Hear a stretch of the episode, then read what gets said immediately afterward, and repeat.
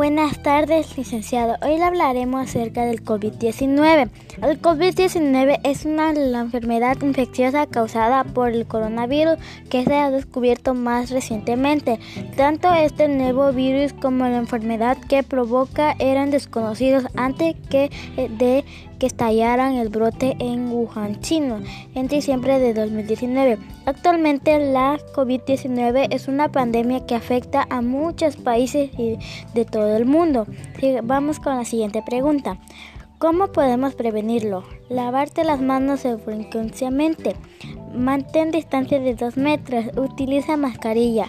No te toques los ojos, ni la nariz, ni la boca. Cuando tosas o estornudas, cúbrete la nariz y la boca con el codo flexionado o un pañuelo. Si no te encuentras bien, quédate en casa. En caso de que tengas fiebre o tos o dificultad para respirar, busca atención médica. Vamos con la siguiente pregunta.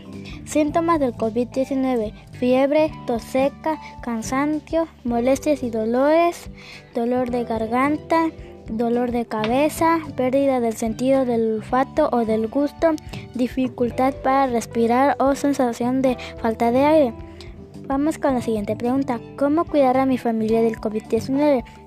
Toser y estornudar en un pañuelo desechable, tirar el pañuelo y luego lavarse las manos de inmediato. Lavarse con agua y jabón durante un mínimo de 20 segundos.